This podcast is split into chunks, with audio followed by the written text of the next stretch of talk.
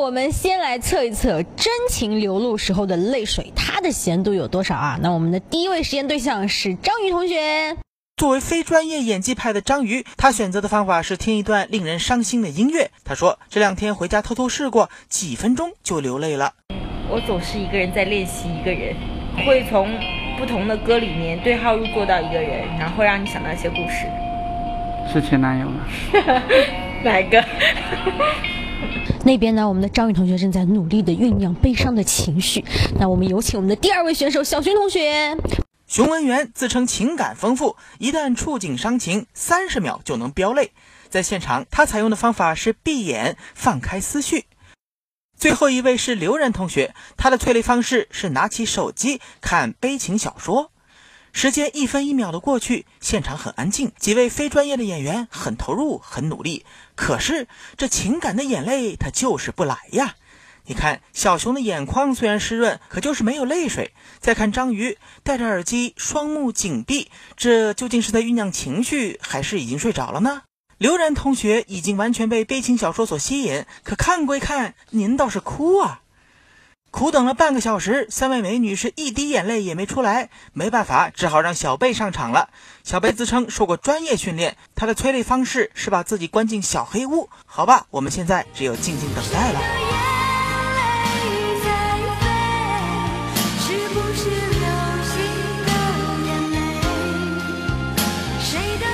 哎，真正的演技派果然不同凡响啊！十分钟不到，跑出小黑屋的贝贝已经是泪流满面，这是真正的情感眼泪。马上用滴管吸下来，放进盐度计。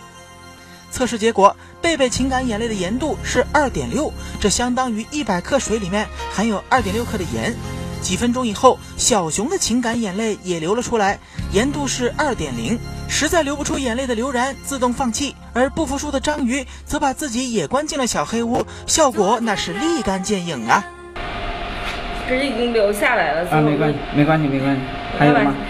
经过测试，章鱼的情感性眼泪盐度是二点四。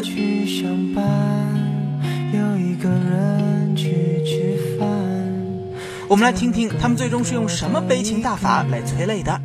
就想着说，万一我前男友带来了一个比我还丑的女人，在我面前告诉我说他要结婚了，那应该要被气死吧。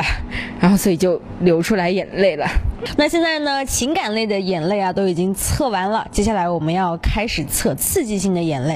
啊，我来了，我害怕，这样太狠了，这样够了吗？死就死。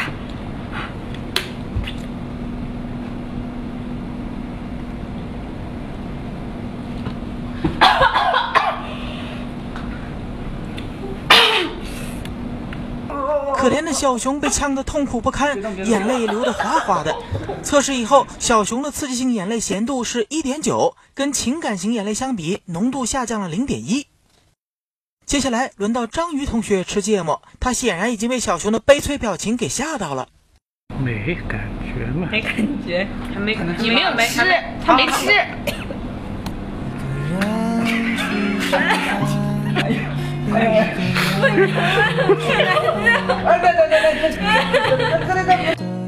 经过测试，章鱼的刺激性眼泪咸度是二点一，和情感性眼泪相比，浓度下降了零点三。死就死吧，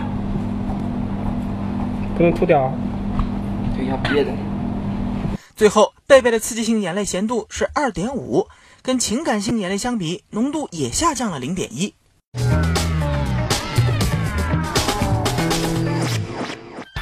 通过实验，三位实验对象的情感性眼泪咸度都是高于刺激性眼泪的。